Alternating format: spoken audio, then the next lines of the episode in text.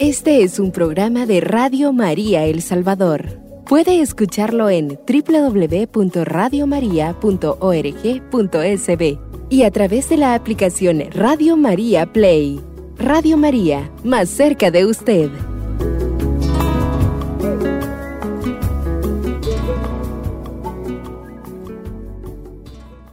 Pues pase bien, queridos amigos de aquí de Radio María que siguen con nosotras. Y pues les saluda hermana Fátima.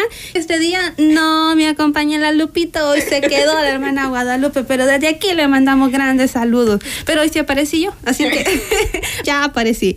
Pero no vengo sola, tenemos con nosotras a una hermana postulante que tiene poquito tiempo de haber entrado a esta etapa y es hermana Marielos. Así que un gusto, hermana Marielos, gracias por acompañarnos. Paz y bien a todos los que nos sintonizan. Y pues eh, estoy hablando normal, pero si supieran el manojo de nervios que me cargo ahorita.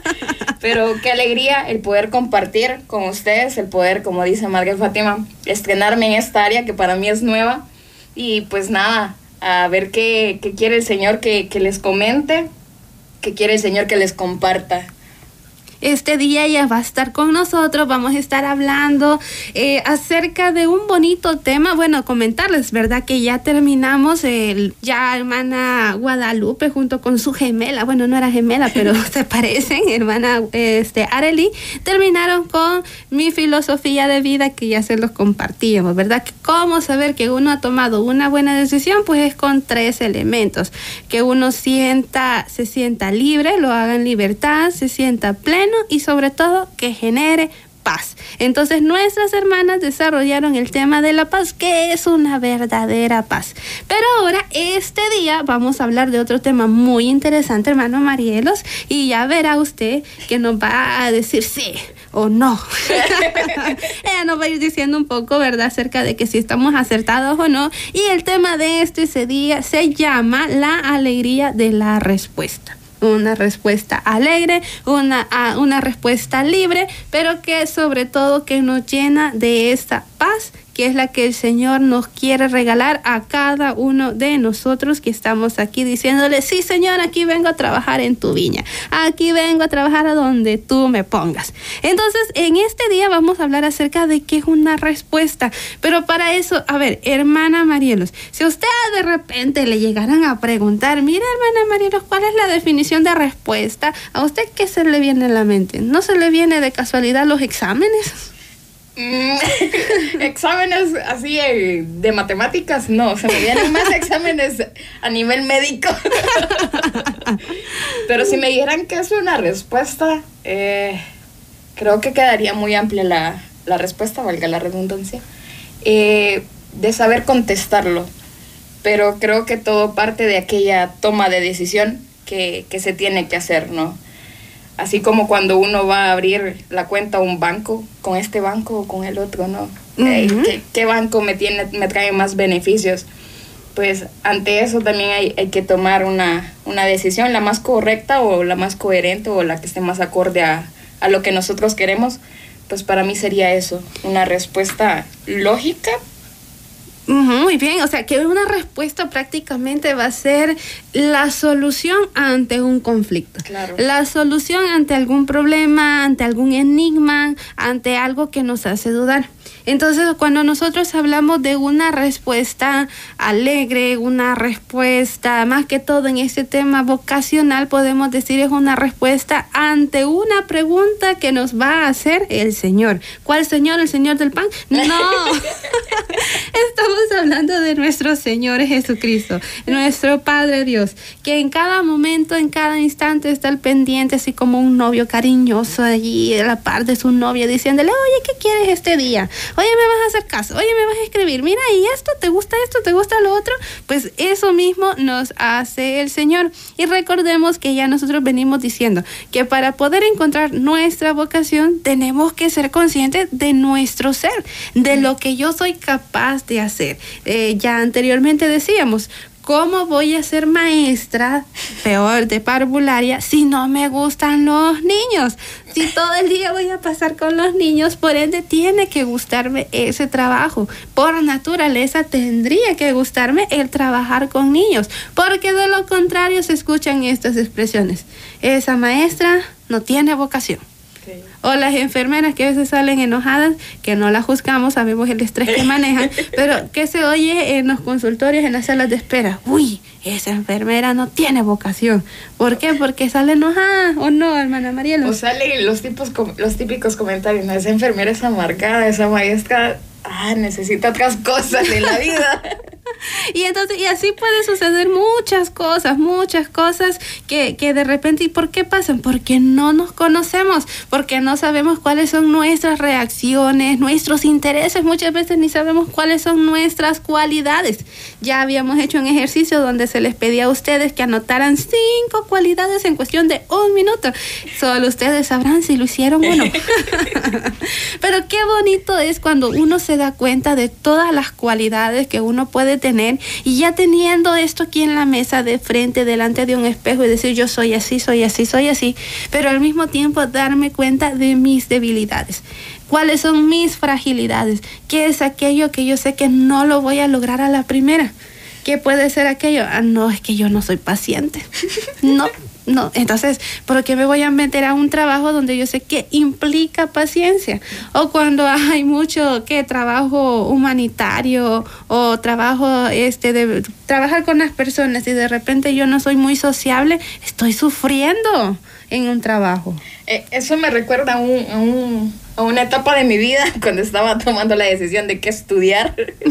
y yo decía, a mí no me gustan las matemáticas, ¿no? Busqué una carrera que no llevara matemáticas, pero justamente me fui a topar con, con que llevaba estadística. Yo evitándola a toda costa y me vengo a topar que lleva estadística. Pero gracias a Dios eh, no se me hizo difícil. Pero es un proceso, ¿no? Es un proceso en el cual uno va, va discerniendo también qué es lo que uno anhela.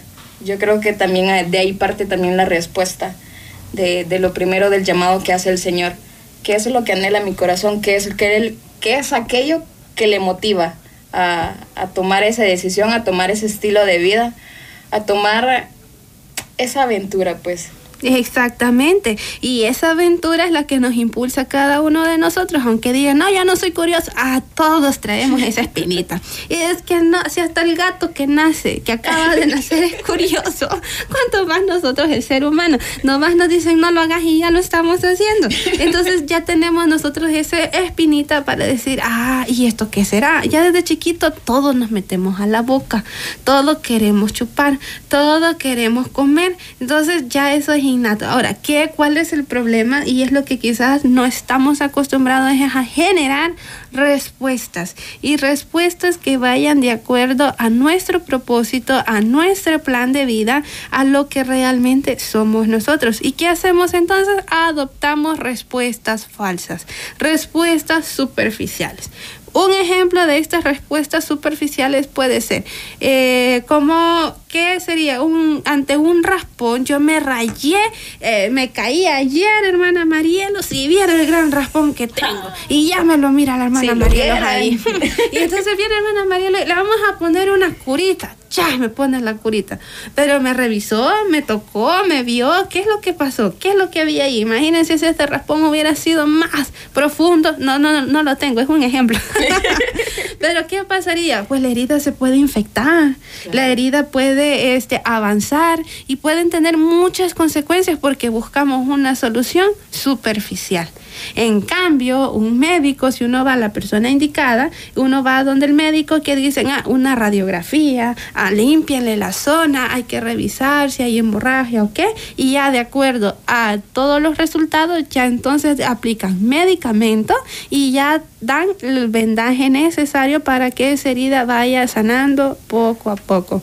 Una respuesta más tardada, pero más efectiva, eficiente.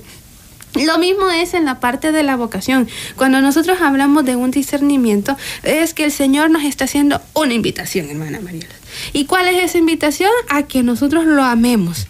Ahora, ¿cuál va a ser esa respuesta? Estoy dispuesta a amarte, Señor, pero ¿qué implica amarte? Porque yo puedo decir con mi boca y yo puedo decir, sí, yo soy católica, a todo corazón, a todo, a todo dar, yo voy a los conciertos, yo voy a la catequesis, pero en un momento de crisis seré capaz de, de testimoniar con mi vida que realmente amo a Dios. Me acabas de acordar de, no me acuerdo cómo se llama la alabanza, pero que habla justamente de eso. ¿Seré yo capaz de, de responderle con amor al, al, Señor, aquel que tanto me amó?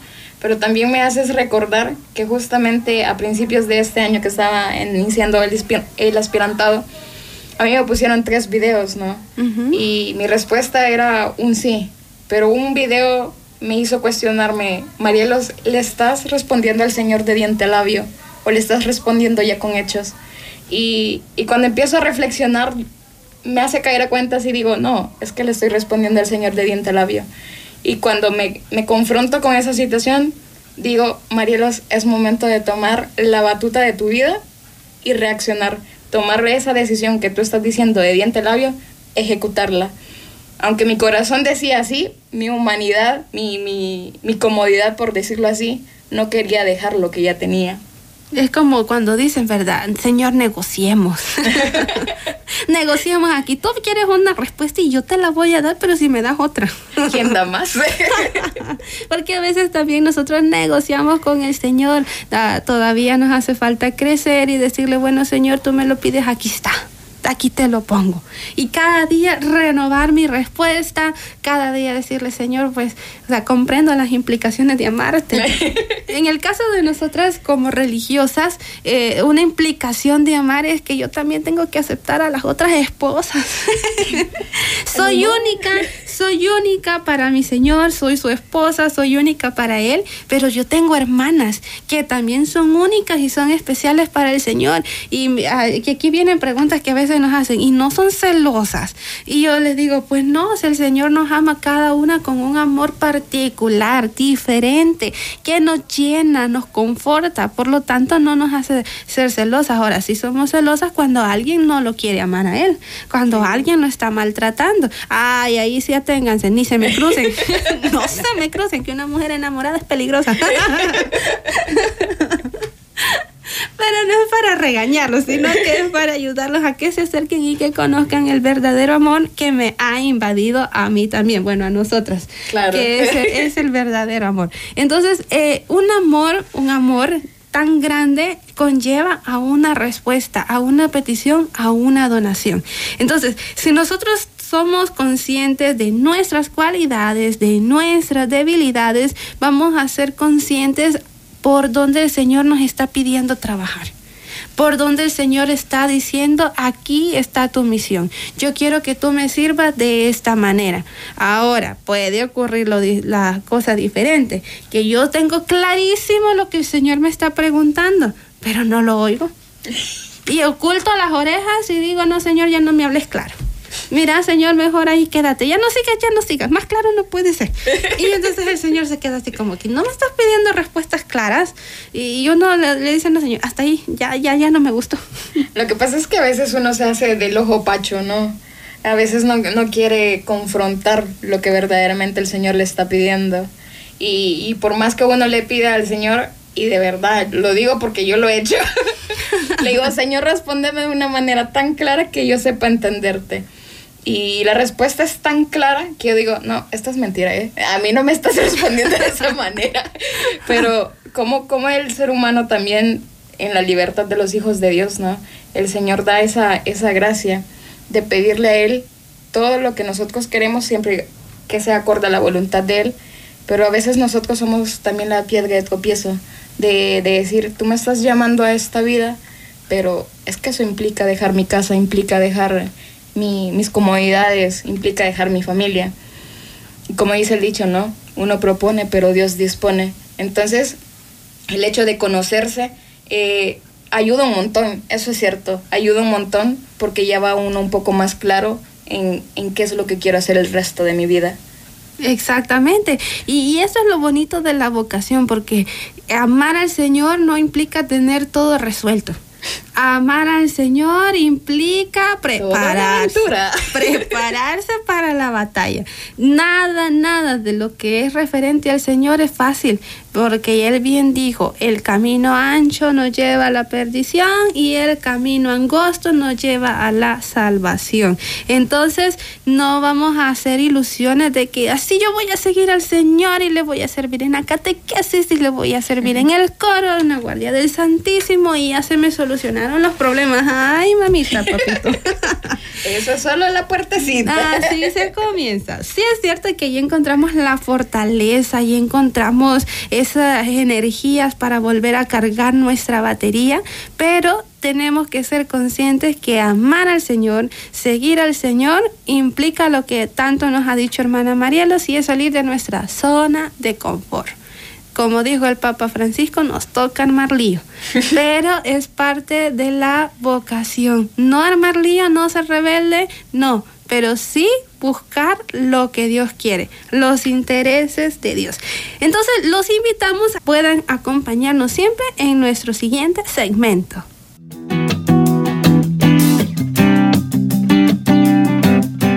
Radio María El Salvador, el podcast, cada vez más cerca de ti.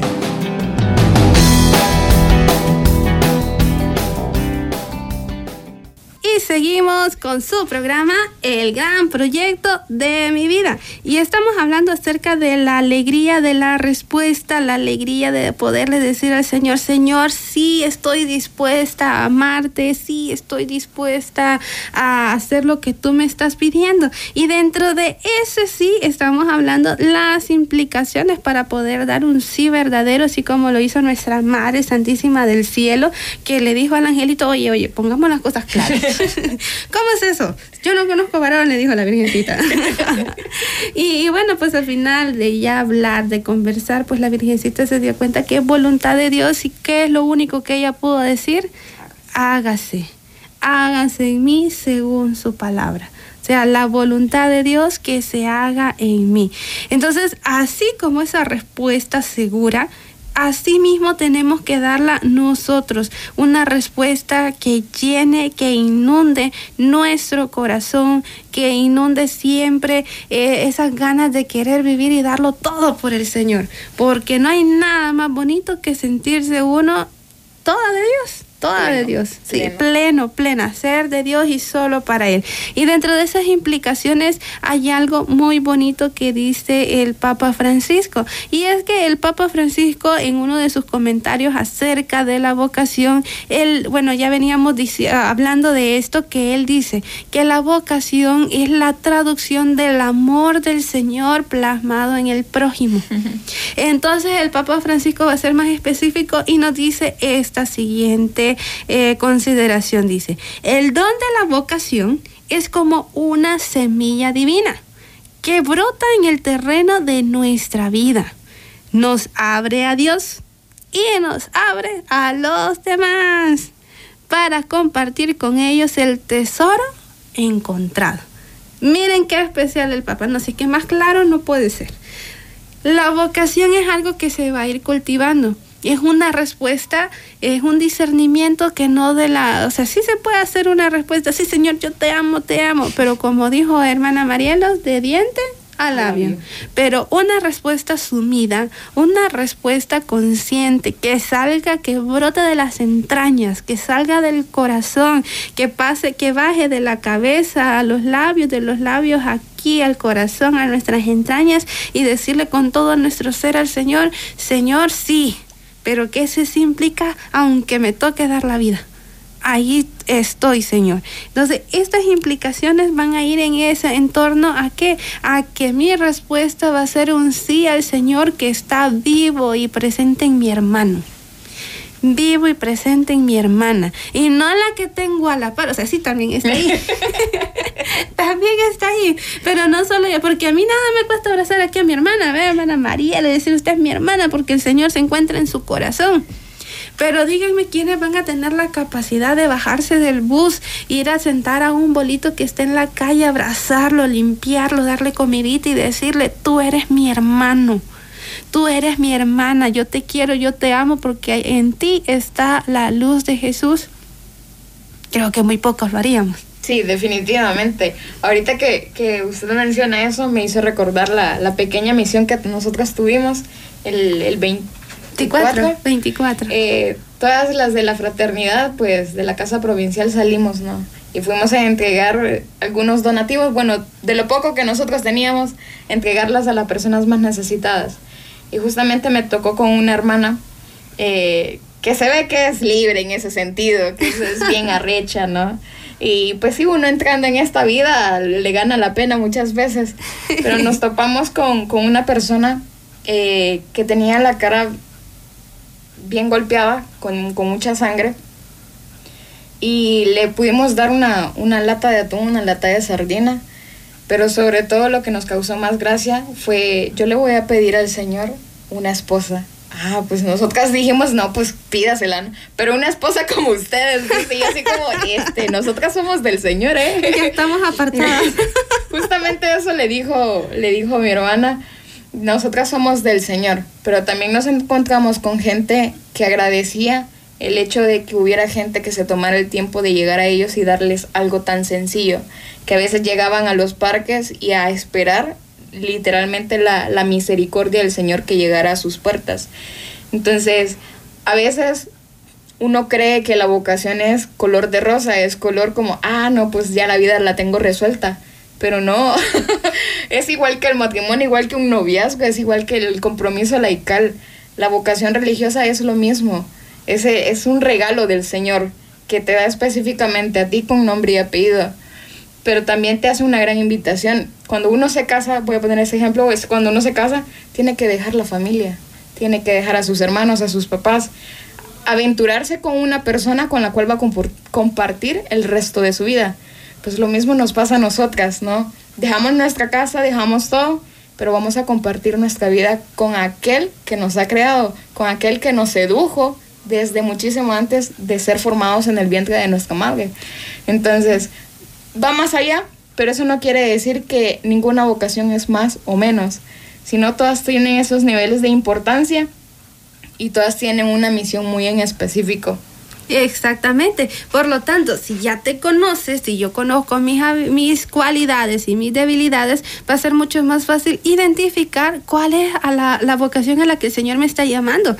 Yo no me voy a casar con alguien que de repente yo sé de que yo no traigo para aguantarlo.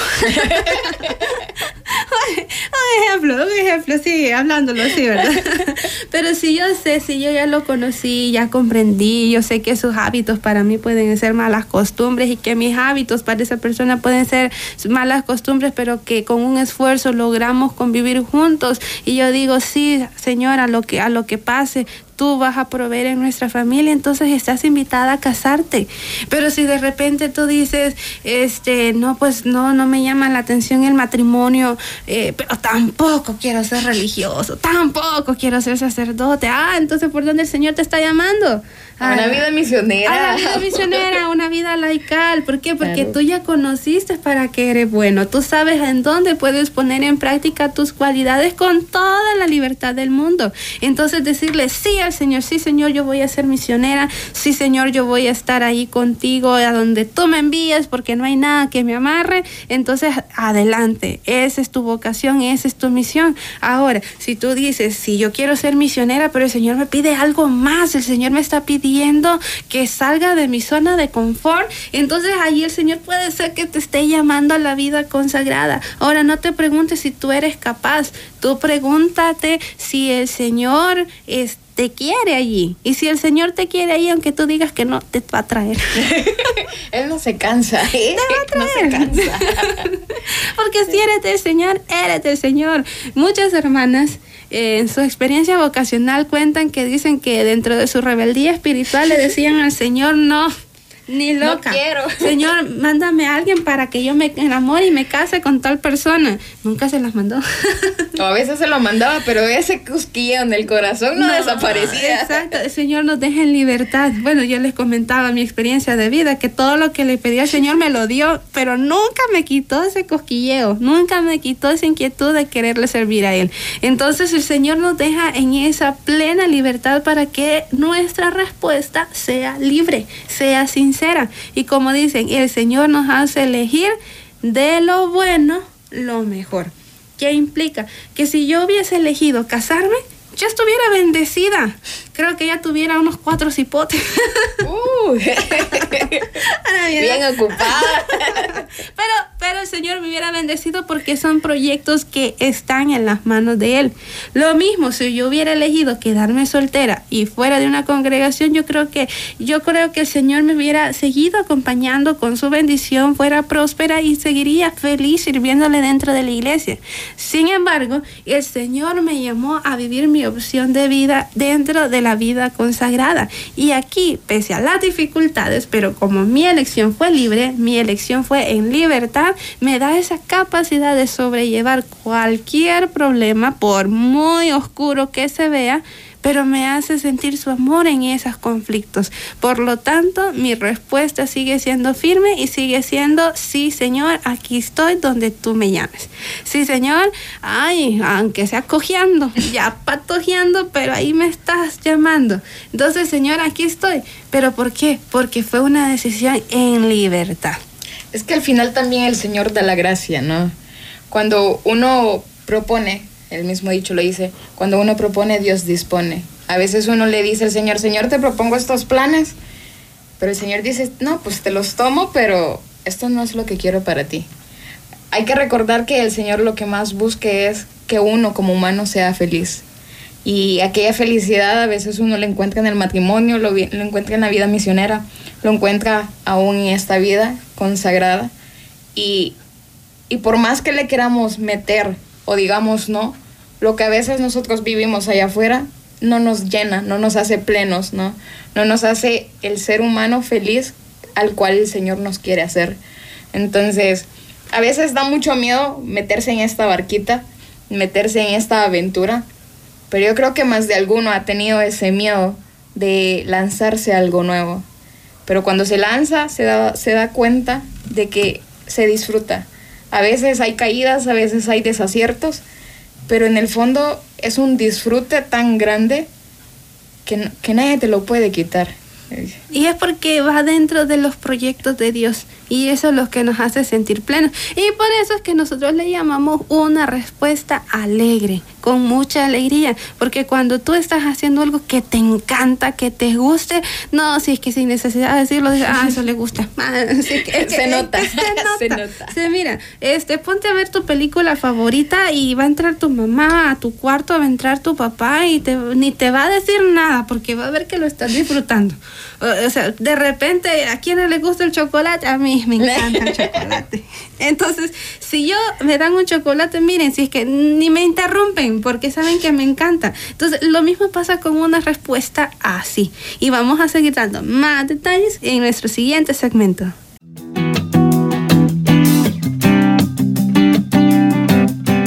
Radio María El Salvador, el podcast, cada vez más cerca de ti.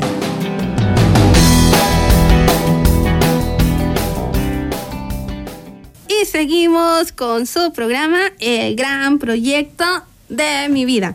Y ya pues eh, aplicando todo esto que estamos eh, compartiendo acerca de una respuesta generosa, ya decíamos de que cuando es una respuesta plena, libre, que me hace sentir bien, pues no hay, no hay necesidad ni, de que, ni de hablarlo.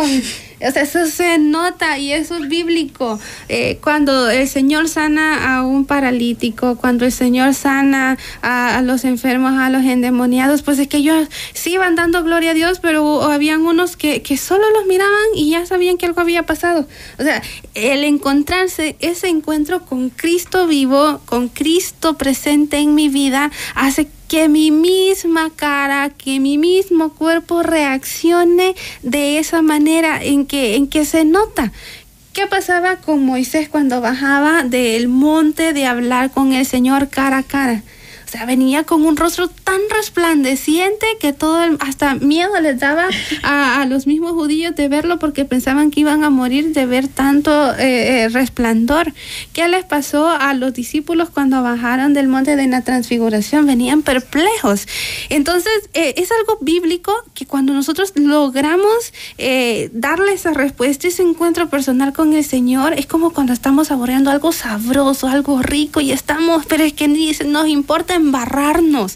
O sea, estamos felices y plenos eh, disfrutándolo. Entonces, lo mismo es una respuesta al Señor. Bueno, y de hecho, en la viña del Señor en esta, en esta barquita hay de todo. Sabemos de que vivimos, pertenecemos a una iglesia pecadora. La iglesia es santa, pero los miembros de la iglesia estamos caminando. Este es un camino de conversión donde muchos han avanzado y tenemos ejemplos de esos grandes santos que dieron unos avances en este camino de santidad bárbaro otros que están en esa lucha y han dado otros pasitos. Ya vemos otros que, que estamos con miedito, pero ya dimos un pasito y otros que no quieren arrancar. O sea, que hay una variedad dentro del camino del Señor en este camino de conversión y nos podemos topar con cualquiera. Así como hay dificultades dentro del matrimonio, dentro de la vida laical, también las hay dentro de la vida consagrada. Ahora, hay que ponernos y decir, pero realmente, ¿qué es lo que yo quiero cambiar? Y miren, aquí no ayudar el Papa Francisco. Es que me encanta el Papa Francisco, cómo nos ilumina. Porque la vocación no simplemente es, ah, voy a ser religiosa y ya estuvo. Me siento, me pongo el hábito y ya soy religiosa. O me caso, tengo hijos y ya soy, ya estoy casada, ya soy mamá. O me voy de misión lejos porque no tengo, ya no tengo ningún compromiso y me voy lejos. No. Cada vocación está acompañada de una misión, un por qué, el por qué el Señor, o sea, ¿por qué a mi hermana Fátima el Señor me pidió ser religiosa? ¿Por qué a usted, hermana Marielos, el Señor justo en este año, bueno, el año pasado, el Señor la llamó a usted a ser parte de la HFIC? O sea, hay una misión y no la misión de nosotras no va a ser cambiar el mundo, como quien vio Pinky Cerebro. ¿Qué vamos a hacer hoy? Tratar de conquistar el mundo, Pinky. No, no se trata de esto. Se trata de ganar almas, almas para Dios, según la misión que nos ha dado. ¿Y por qué lo puedo decir esto? Porque dentro de la vida consagrada hay hermanas que somos muy extrovertidas, muy expresivas en el caso. Pero vemos otras que no tanto, ¿eh? que somos un poco más seriecitas. Y hay otras que son realmente serias. Pero el Señor sabe cuál es la misión.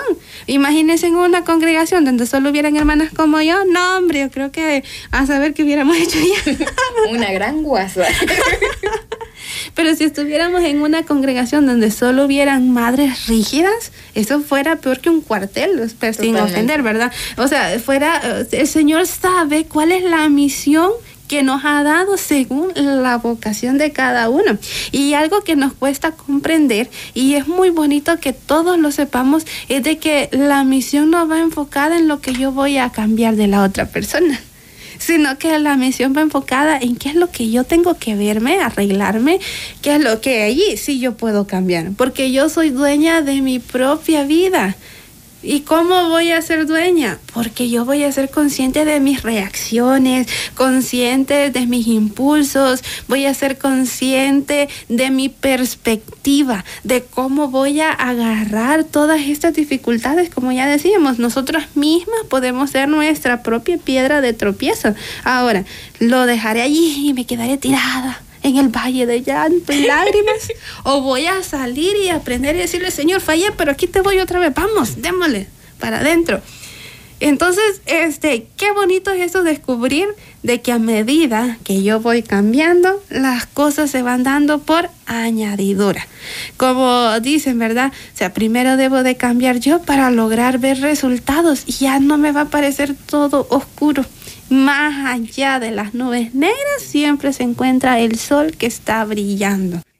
Y pues la verdad de que eso es lo que cuesta, ser consciente del por qué el Señor me... Porque una cosa sí es un discernimiento. ¿Será que estoy llamada a ser religiosa? ¿Será que estoy llamada al matrimonio? ¿A la soltería? Sí, y podemos hacer un proceso, ¿verdad, hermana María? ¿Y de cuántos años más o menos? pues en mi caso no fue de la noche a la mañana, fue alrededor de casi dos años de mucho discernimiento, de pasar de literalmente de congregación en congregación. Pero en medio de, de tanto movida, me doy cuenta de que ese sentimiento de querer pertenecerle al Señor siempre está. Ahora bien, que eso fue lo que marcó la diferencia entre una congregación y la otra, el sentido de hogar, ese sentido de pertenencia, ese sentido de eh, aquí, aquí, aquí es. Y justamente, como alguien Fátima me decía, es que usted llegó de repente, pero ese de repente fue un proceso largo. Para llegar a, a ser HFIC hoy, pues no fue fácil, tuve que pasar lloradas solas, mucho proceso de, de oración, como decían por ahí, mucho proceso de también estar atenta a lo que el Señor quiere. Pero cuando ya te topas con, con aquella situación donde ya le dices al Señor, no, pues, como dice mamita María, ¿no? Hágase. Y ver que el Señor responde, porque Él sí, sí responde a las súplicas de sus hijos. Y cuando Él responde y uno siente en el corazón, aquí te quiero, para mí fue en ese momento un sentido de alegría, un sentido de, ah, por fin, Señor, encontré, encontré mi lugar, ¿no? Hoy sí hablaste claro. Cabal, hoy sí nos entendemos. Y pues en ese sentido de alegría, poder encontrar a, a las hermanas franciscanas, dentro de mi proceso de aspirantado me doy cuenta que Francisco siempre ha estado presente. Yo, yo de chiquita pues fui, fui scout, pertenecía, pertenecía al movimiento scout y el patrono de, de, la manada es Francisco de Asís, con el hermano Lobo. Y darme cuenta que él había marcado desde antes ese estilo, esa semilla, como diría nuestra madre. Para ser franciscano se necesita la semilla del franciscanismo, ¿no? Y, y darme cuenta en el aspirantado que definitivamente esa semilla la traía. Ahí estaba. Que, que de alguna manera, pues el Señor la había puesto y después darme cuenta que mi papá tenía cruces de San Damián, para mí fue como, no, pues más sentido de franciscanismo no puede haber. no hay dónde perderse, dijo. No, y también que una de mis hermanas me dice, es que hasta el nombre es franciscano, porque aquí me presentaban como Marielos, pero en realidad mi nombre es María de los Ángeles. Y que una de mis hermanas me dijera, es que hasta el nombre es franciscano. Y yo le pregunto, ¿por qué?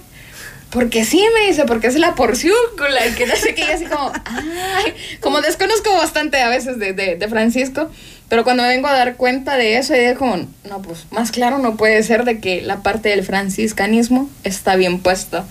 Y, y a pesar de las dificultades, porque siempre las hay, algo que me mueve es aquel sentido fraterno, aquel sentido de alegría, de independientemente de lo que esté pasando, es dale para adelante, dale para adelante. Entonces, independientemente de la vocación, la misión a la que te esté llamando el Señor, tú dale.